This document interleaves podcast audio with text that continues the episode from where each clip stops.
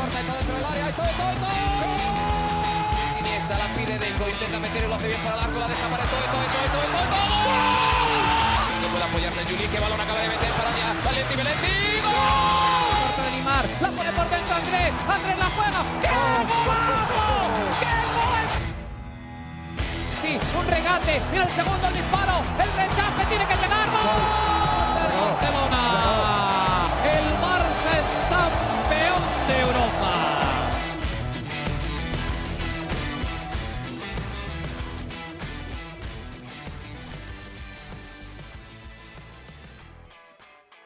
Hola amigos de ADN Barça, bienvenidos a una nueva edición de nuestro podcast. Hoy como todos los lunes junto a Mariana Guzmán para hablar de lo que sucedió el pasado fin de semana, la despedida de Gerard Piqué, lo que acaba de suceder con el Real Madrid que tropezó y le deja en bandeja de plata el liderato al Barça. Esta mañana de este lado del planeta también conocimos al rival del Fútbol Club Barcelona en la siguiente ronda en la Europa League. Hablaremos de todo eso un poco, las declaraciones de Xavi, lo que sucedió en el Camp Nou, lo que se habla en las calles de Barcelona tras la despedida de Gerard Piqué en este episodio especial de ADN Barça. ¿Cómo estás, Mariana? Bienvenida nuevamente a nuestro podcast, una de las últimas ediciones antes del Mundial. Se viene la Copa del Mundo también. ¿Cómo estás? Feliz lunes. Qué fuerte. Hola, Alejandro.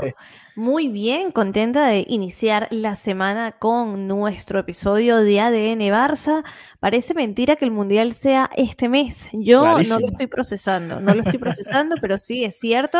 Ya se viene la Copa del Mundo y bueno, como siempre hay mucho que comentar porque la semana pasada, el domingo, el sábado, Gerard Piqué se despidió del Camp Nou, despidió de su afición y esto tenemos que comentarlo porque tú grabaste un episodio posterior al, al- al partido, pero, pero tenemos que hablarlo, ¿no? Cuéntame, Sí, claro. cuéntame cómo, cómo te sentiste. Te doy a ti que digas un poquito y luego voy yo, que es la que no he hablado todavía al respecto.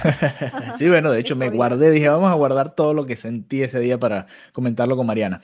Eh, bueno, a ver, desde creo que lo, lo hablamos del- desde el momento del anuncio, fue súper extraño y, y se sintió como apresurado, ¿no? Se sintió como una medida que, no bueno, suponemos que ya Piqué la venía pensando desde hace tiempo, pero el anuncio, el momento del anuncio, eh, la situación, Piqué venía, estaba jugando realmente bastante por todas las lesiones y todo lo que ha venido pasando con los otros eh, centrales del Barça. Eh, me pareció extraño, pero ya sentando, eh, centrándonos, perdón, en un poco en lo que sucedió el día, eh, fue un homenaje, pero fue un homenaje como, no sé, aguado, no lo sentí igual que el de Iniesta o el de Xavi, es como otro contexto, no es al final de la temporada, entonces estás como en el medio todavía de, de, todo, ¿no? Porque acabas de quedar eliminado de la Champions, además, eh, no sé, si, si el Barça hubiese clasificado al menos, bueno, pasa eh, quizás de, otra manera, ¿no? Pero vienes como eliminado, vienes como agarrando otro aire quizás en la liga porque te sigue yendo bien, pero eh, no sé, están pasando cosas. No, no, no, no sentí que fuese tan. eh, eh, o, o en un. con un éxtasis tan alto como hubo en la despedida de Xavi e Iniesta, ¿no? O el propio Puyol también en su momento, por supuesto. Creo que de ahí comparando un poco lo que han sido las despedidas de, de los ídolos de la afición del Barça, creo que sí fue, estuvo un poquito por debajo, ¿no? Ya viendo un poquito la previa del partido, la gente, por supuesto, eh, muy emocionada, un llenazo en el Camp Nou, eso hay que decirlo. Eso, eso lo quería comentar. Sí, Eso, eso lo ya quería nos que vas a dar las fue la cifras mejor entrada. exactas porque Exacto. es impresionante y eso te habla un poco de lo que genera Gerard Piqué. Y creo que aquí lo comentamos bastante en ADN Barça Podcast, que se hablaba mucho en redes y en, y en tabloides, periódicos, páginas web, como usted le quiera llamar, pero realmente el Camp Nou la mayoría del tiempo estuvo del lado de Piqué. Simplemente en las últimas semanas hubo uno que otro momento en los que sí eh, lo pitaron, lo abuchearon y, hubo momentos difíciles, pero el resto del Camp Nou por lo general estuvo del lado de Piqué. Eh, entonces, nada, antes del partido, bueno, la, la- afición, por supuesto, muy contenta, toda la expectativa, ¿no? A ver qué iba a suceder con Gerard Piqué, todos sabíamos que iba a jugar el partido. Y después, eh, nada, el momento de la despedida, ese momento es muy duro, ¿no? El saber que ya no vas a volver a jugar en, tu estadio, el, momento del cambio por Christensen, el saludar a sus compañeros, ¿no? Fue por todos y cada uno de ellos, hasta los que estaban en la tribuna. Eh, fue bonito, pero fue, fue normal, diría yo. Incluso hasta el, el homenaje posterior creo que también fue bastante sencillo, habló, habló al público, su discurso no estuvo eh, no dijo nada fuera de lo normal ni de lo común. En ese sentido creo que fue bastante normal la despedida de Piqué, por supuesto la vuelta olímpica y todo eso. Eh, pero bueno, sí marca un momento importante para el barcelonismo, ¿no? Pero en cuanto al evento como tal, me pareció que fue bastante básico y sencillo. Creo que también porque no les dio tiempo de hacer mucho más, ¿no? Más allá del, del, del siempre con el 3 y todo esto, pero eh, era más o menos lo que podían hacer, ¿no? No esperaba tampoco mucho más. No sé, no sé qué sentiste tú al respecto. A ver, ahora que comentas esto, yo pensaba que el siempre con el 3 al final iba a estar en las gradas, o sea, a nivel... Claro, claro, un, mosaico, o algo así, ¿no? Yo me lo imaginaba como más imponente, de verdad. Cuando, cuando lo veo en, encima del terreno, digo, mm, pensé que iba a ser algo más de mosaico, momento. Pero sí es verdad que no, no podemos por alto que 92.605 personas asistieron al partido y era un partido que sin desmeritar, sin quitarle ese mérito al rival, la gente fue directamente por despedir a Gerard Piqué, ¿no? Entonces también eso te dice mucho de lo que representa Piqué para, para el barcelonismo.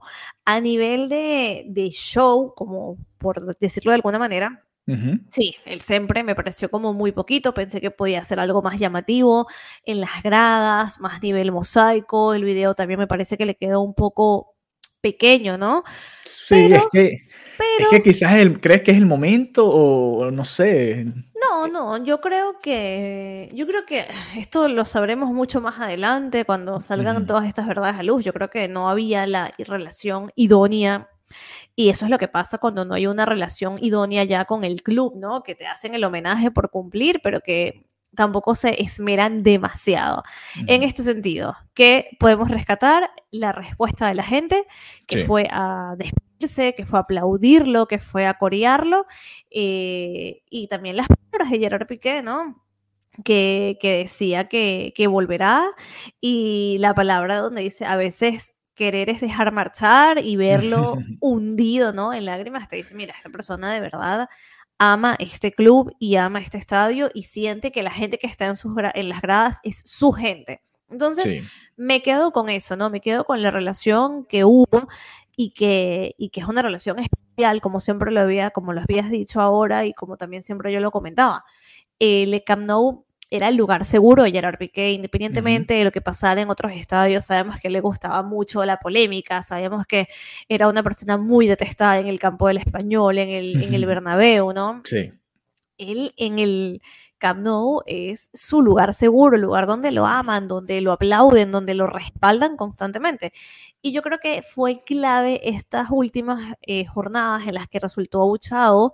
Yo creo que eso para él fue un punto de, es que esto, hasta aquí llegué hasta que llegué.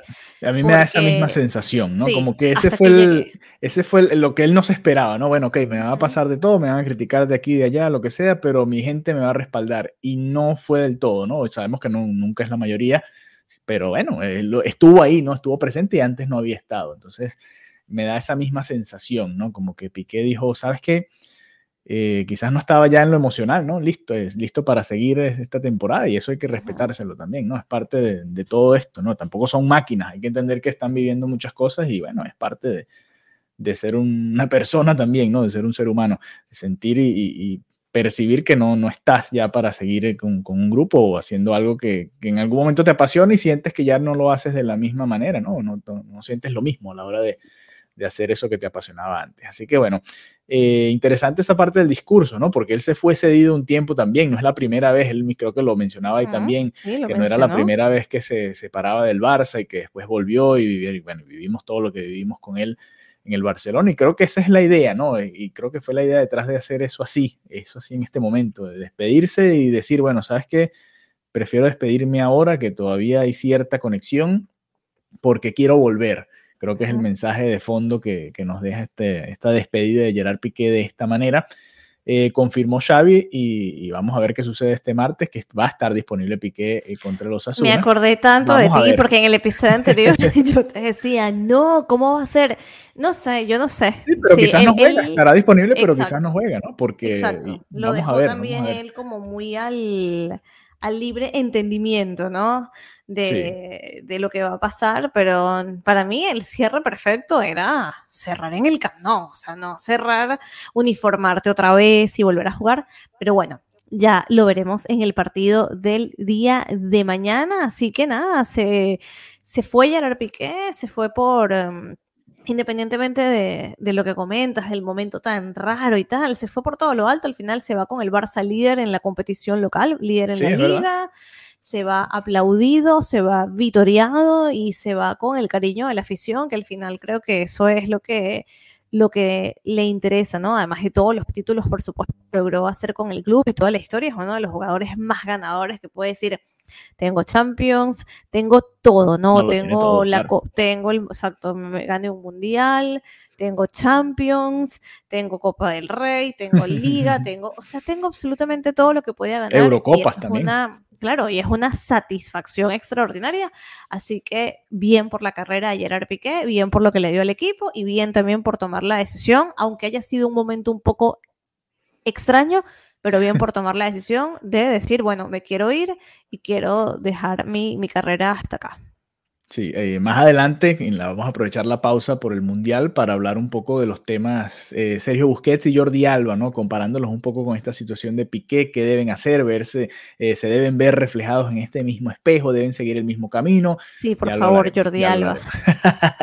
ya lo hablaremos más adelante, aprovechando la pausa que va a haber por la Copa del Mundo. Antes de la pausa, el Barça va a enfrentar este martes al Osasuna. Tú mencionabas que Piqué deja al Barça líder, lo dejaba líder el sábado eh, hoy que estamos grabando esto lunes, jugaba el Real Madrid con el Rayo Vallecano, estábamos a la expectativa de ver qué sucedió, terminó ganando ese partido el Rayo Vallecano 3 a 2, así que el Barça es líder ahora sí con la misma cantidad de partidos que el Real Madrid, tiene un par de puntos más y mañana podría más bien, este martes, eh, ampliar esa ventaja y ponerle más presión aún al Real Madrid. Va a ser un rival complicado. El Osasuna, que viene hace poco eh, de puntuar en el Santiago Bernabéu, está de quinto en estos momentos en la tabla de posiciones, apenas un punto por detrás del Atlético de Madrid y el Real Betis, tercero y cuarto de la tabla, así que está ahí metido en plena lucha por los puestos europeos del Osasuna, un rival interesante y de visitante, ¿no? Para el Barça. Eh, a ver, literal, no, literal, eso fue lo que dijo Xavi, que era un rival intenso, que está en un gran momento y que el estadio es complicado. Sí, sí, es que es difícil y al Barça se le ha hecho bastante complicado en los últimos años, ¿no? Recuerdo el año pasado creo que nos empataron en el último minuto, si mal no recuerdo. Eh, estaba ya Xavi también, si mal no recuerdo, la memoria no la tengo exactamente en el, en el lugar de que es, pero creo que nos empataron en el último segundo. Ahora, eh, viendo y quizás no hablamos tanto del partido contra el, eh, Almería, creo que el Barça fue superior, es hmm, lo mismo que estamos acostumbrados de, de, Dembélé, ¿no? Falla dos o tres increíbles y después hace un golazo y uno se dice, bueno, pero ¿y qué es esto?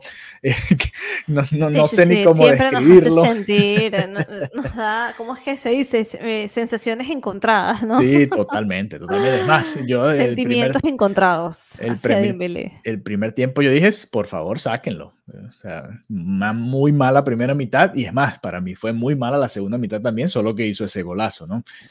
Por supuesto, siempre que marcas el 1 a 0 eres fundamental en la victoria de tu equipo, pero uf, es complicado lo de Usman Dembélé. Ahora, eh, está claro que eh, es titular para Xavi, ¿no? Eso no, no, va a cambiar, me da la impresión, para enfrentar a los Asuna. Pero sí quiero ver qué va a hacer Xavi en cuanto a la rotación en la media cancha. Por ejemplo, usó a Busquets en este fin de semana contra el Almería en casa, se entiende, usó a Alba, por ejemplo, en el lateral izquierdo y a Valdé por el lateral derecho. Eh, ¿Crees que va a mantener más o menos esa misma tónica para cerrar eh, esta primera parte de la temporada? ¿Crees que va a repetir más o menos el mismo 11? Porque ya este es el último partido hasta el 31 de diciembre ante el español. Yo creo que sí, yo creo que sí, porque al final está dando los resultados. Tu tocayo, Alejandro Valdé, también cada día lo vemos a un nivel mejor, ¿no? Es un jugador que, que no deja de sorprender la manera en la que ha evolucionado y en la manera en la que se está haciendo un espacio en el equipo. Así que no me parece descabellado que vuelva por un once similar. Sí, además, eh, fíjate que el Barça ha recibido cuatro goles. Ojo que Ter Stegen ha sido héroe en, en varios partidos, ha tapado varias ocasiones muy claras, incluyendo en este propio partido contra el Almería con el 0-0, ¿no? Para un mano a mano importantísimo. Pero el Barça ha recibido cuatro goles en 13 jornadas, tres de esos fueron contra el Real Madrid. eh, incluyendo el penal en los últimos minutos contra Rodrigo. O sea que los números son impresionantes realmente. Xavi, la, verdad es que uno se da cuenta es, es que no, no, debería cambiar la defensa, ¿no? Porque está funcionando hasta ahora esto que está haciendo, ¿no? Más allá de que Valdés no sea un lateral derecho y por supuesto llega a centrar eh, a veces con la derecha y, se ve que no está del todo cómodo, pero pareciera que es la mejor opción, ¿no? Bellerín no ha terminado de, cuajar con el Barça y, esa es la realidad del equipo. Ahora, en el medio campo hay otra situación más interesante, ¿no? Porque Gaby ya pareciera que está recuperando la, forma física después del golpe recibido contra el Bilbao. Eh, de Jong está en un gran nivel a menos que descanse a Pedri, eh, eh, y, no sé si va a descansar a Busquets, y siempre lo hablamos. Ah, eh, aquí es donde quizás haya un poquito de, duda, ¿no? Que, puede estar planteando Xavi, ¿no? Busquets y De Jong y Gaby, no, descansaría ah. Pedri. Busquets y De Jong y Pedri, descansa otra vez Gaby. Busquets, Pedri y Gaby, descansa De Jong. ¿Qué crees ahí? Busquets, Pedri, y Gaby. Descansa entonces Frankie de Jong sería la variante ahí, ¿no? Exactamente. Eh, sí, es interesante, vamos a ver qué sucede, porque también, ojo, eh, Christensen volvió a jugar, pero no sabemos si está para ser titular todo el partido, ¿no? Entonces, a ver qué, qué decide Xavi Hernández ahí en defensa. Vimos a Marcos Alonso jugando como central por izquierda también, y, a ver qué sucede, ¿no? Pero por ahora ese es más o menos el 11 que esperamos. Xavi como que le ha ido encontrando ya, estamos dándonos cuenta cuál es el 11 más o menos ideal de Xavi, con Rafinha en el banco, por ejemplo, eso ha sido una constante también en los últimos partidos, así que es probable que se repita ahora en este partido contra los Asuna. Ferran Torres, quiero antes de pasar ya al, último tópico del día de hoy, que es el rival de la Europa League, el partido de Ferran Torres, ¿qué opinas de la titularidad de Ferran Torres? ¿Se fue el primero cambiado? ¿Se fue un poco molesto? Se fue súper molesto. Se fue desagradado, ¿no? Pero es que había sido el mejor, ¿no? En el ataque, me daba esa impresión. Había sido mejor que Dembélé y Lewandowski realmente tocó pocos balones, no era culpa de él, pero eh, estuvo, fue como el más activo, Ferran ahí. mucho peligro y dinamizó no de mojar. Sí, digamos que, que sí. dinamizó el ataque, intentó todo para estar presente en cada momento y, y nada. y nada. y nada. Y, igualmente, igualmente salió enfadadísimo, ¿no? Del, del partido. Pero, y no sé aquí, obviamente uno no está en la cabeza del jugador, pero uno no sabe si es la frustración de que no le terminan de entrar los balones, porque tuvo dos, tres, cuatro claras, incluyendo un centro que dejó a Dembélé solo para cabecear al arco y de alguna manera Dembélé falló ese gol. O si es una frustración hacia el entrenador, ¿no? ¿Por qué yo primero? Si yo soy el que lo está haciendo mejor, ¿no? Y, ya habíamos visto algo similar. Que va por ahí, no. Yo pensaría que va por ahí con la con, con, el entrenador. De hecho, Xavi después dijo que Ferran aportaba mucho al equipo, la gente lo, lo valora o no por el gol, pero que mm, ellos lo hacen por diferentes cosas. Eh, Xavi dice que Ferran siempre está de 7 para arriba, que ha estado muy bien, así como le estuvo el resto del equipo, que es un jugador que continúa peleando, que continúa eh, creciendo y que le tiene muchísima confianza, ¿no? Eso es lo que dice de cara a la prensa ahora. Eso es lo que dice, sí, porque... De cara a la prensa, sí. Sí, porque el otro día en Valencia, por ejemplo, fue Ansu Fati, fue, en este caso fue Ansu Fati el que fue el primer cambio, y también salió molesto, ¿no? Entonces ya uno... Que fue ese momento donde preguntó, fui el peor. Sí, que le preguntó a Ari García, es verdad. Me dio, me dio, me, rompió el corazón.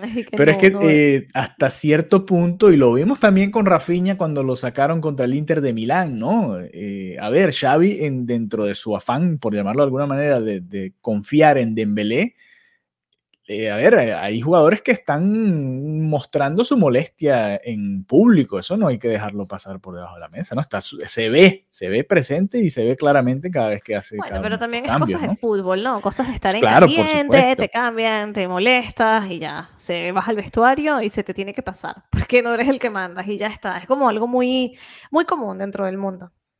Sí, sí, es común, pero a mí, lo que me llama la atención es, más allá del que se molesten porque te cambien, que eso es parte del fútbol, parte del deporte, es la insistencia con Dembélé, ¿no? Y, tenerle mucha más fe que al resto. Ahí es donde creo que puede estar generando... así es el amor, o sea, hay amor hacia Dembélé, hay amor hacia Busquets y no hay nadie que lo saque de ahí. No hay nadie que lo saque de ahí. Entonces ya eso es como que lo acepto. Entiendo que para, para Xavi siempre va a estar Dembélé primero. Y, y nada, eh, 70% decimos cosas terribles de Dembélé y un 30% anota gol y uno se calla un ratico hasta que volvemos. no, y, marca unos golazos de Dembélé. Esto es un círculo vicioso. Sí, sí, ha sido un ciclo, la verdad, en, este último año. Eh, bueno, hablando de, ciclo, a ver, eh, se cumplió un año de Xavi, ese es otro episodio que vamos a hacer más adelante también, pero hablando de ciclos, volvemos al ciclo de la Europa League. Esta mañana se sorteó el rival del Fútbol Club Barcelona y es nada más y nada menos que el Manchester United del señor Cristiano Ronaldo, por ahí también están Barán, está Casemiro, por hablar de un par de madridistas que conocemos muchísimo, pero tienen una gran plantilla en el conjunto inglés. Eh, otro sorteo complicado para el Barça, ¿no? El año pasado le tocó el Napoli, ¿te acuerdas? Sí. Eh, y fue una llave interesante. Este año el Manchester United todavía falta mucho, ¿no? Para, porque va a ser el 16 y el 23 de febrero, de aquí a allá, imagínense todo lo que puede suceder. Hay toda una vida, sí, sí, sí. Sí, pero a priori, como dijo Xavi hoy, ¿qué piensas sobre este enfrentamiento? Fíjate, eh, viste todo el revuelo que causó, ¿no? El, ver al Barça enfrentándose al Manchester hace un tiempo era la final de la Champions y ahora están en un playoff para entrar a octavos de la Europa League. A ver, es una realidad lo que decía Xavi, que yo me rayé el episodio pasado, pero hay que ver la Europa League que se quedó. Los, los equipos, ¿no? Son, son equipos sólidos, son equipos históricos, son equipos con, con trayectoria y con jugadores increíbles. Y, es como un punto de, no quiero decir mala suerte, ya lo decía Xavi, con que también el, la suerte fue cruel, ¿no? En, en Champions, con el sorteo fue, cruel, era lo que decía él. Eh, y ahora también comentaba que no tuvo suerte, que él dice, este es el peor rival que me puede tocar y boom, ese es directamente el rival que te toca, pero que no hay otra opción, ¿no? Hay que competir y ese es el reto que tienen y que los jugadores están motivados, ¿no? Obviamente es un rival complicadísimo y, nada, Alejandro, también hay una realidad que si tú tienes un equipo que es competitivo, no puedes estar deseando que siempre te toque lo fácil, ¿no? Al final eres grande precisamente porque eres capaz de ganarle a los grandes. Entonces, hay que dejar un poco ese miedo, ¿no? Eso, de, ay, nos tocó el peor. Es que, a ver, es el Barça, no es cualquier equipo pequeño. En todo caso, le tocó el peor a ellos, ¿no? Pero, pero, Claro, sal y gana el partido y enseña quién es quién. Me explico, o ah, sea, ese temor de, uy, es que ahora, uy, es que hubo trampa, porque, porque al Barça el más difícil y al otro el más fácil, ya está. Si eres un equipo grande, no puedes ser tú el que te intimides, eres tú el que intimida a los demás equipos. Sí, estoy de acuerdo contigo. Aquí, aquí entra un poco, ¿no? Hasta dónde llega la humildad, ¿no? Porque Xavi es eh, bastante humilde en cuanto a eso, creo que lo hace con todos los rivales, así sea el Almería o el que sea el que venga, siempre, por lo general dice más o menos lo mismo, ¿no? Sí, es un rival que viene trabajando bien, complicado, un muy buen entrenador, ya no sabemos más o menos el discurso, pero hasta qué punto, ¿no? Se debe ser humilde y hasta qué punto es eh, decir, no, sabes que somos el Barça, incluso en la Champions, no importa, eh, así sea el Inter, el Bayern, nosotros vamos a, a ganar el grupo, por decir algo, ¿no? Ahí es donde quizás a Xavi le critican, ¿no? Que, a ver, hasta cuándo el papel de víctima, entre comillas, quizás, es lo que creo que mucha gente no, no le termina de, gustar, ¿no? Yo no, sé si es un papel de víctima, no sé si es un papel de víctima, pero sí es verdad que como el Barça cada vez el día ha tocado un rival fuerte, sufre profundamente al final. Yo creo que es eso. Es como, bueno, tampoco te puedes venir muy arriba porque la realidad te aplasta, ¿no? la realidad te termina golpeando. Entonces no creo que es que Xavi busque ser demasiado mm, humilde. Creo que en, en un punto también siente demasiado respeto porque conoce las falencias del equipo y conoce las fortalezas del otro. Pero yo no lo decía mm, de cara a Xavi nada más, lo digo en el mundo, en el mundo Barça, ¿no? Los aficionados. Así como, no, pero es que, uy, nos tocó el más difícil. No, es que, es que este es un equipo para ganarle a ese y a otros más. Y al que sea, al que sea, hay muy buenos equipos, pero. Hay ya que quitarse el victimismo, hay ya que quitarse el por qué nosotros y ya. Tienes un equipo competitivo, tienes unos jugadores, tienes un entrenador, ve hacia adelante y gana y ya, y ya está. Y no hay, que, no hay que ir más allá ni buscar una, una justificación, ¿no? De, ah, no, es que si no se logró el objetivo, es porque la primer, el primer partido mira contra quién nos tocó. No, eso se acabó. Yo creo que ahí ese sería un pequeño ajuste que, si Xavi está escuchando a DN Barça, se, le, se lo recomendamos. Eh, sí, que, que, elimine esa parte. Bueno, sí, nos tocó el, sorteo es el que es y listo, estamos listos para afrontar al rival. Lo mismo que dijo, prácticamente es al final, que es eh, va a ser un reto. que es el peor, ya está, ya está. Hay que hacer los deberes, hay que hacer la tarea, punto, sea el rival que sea.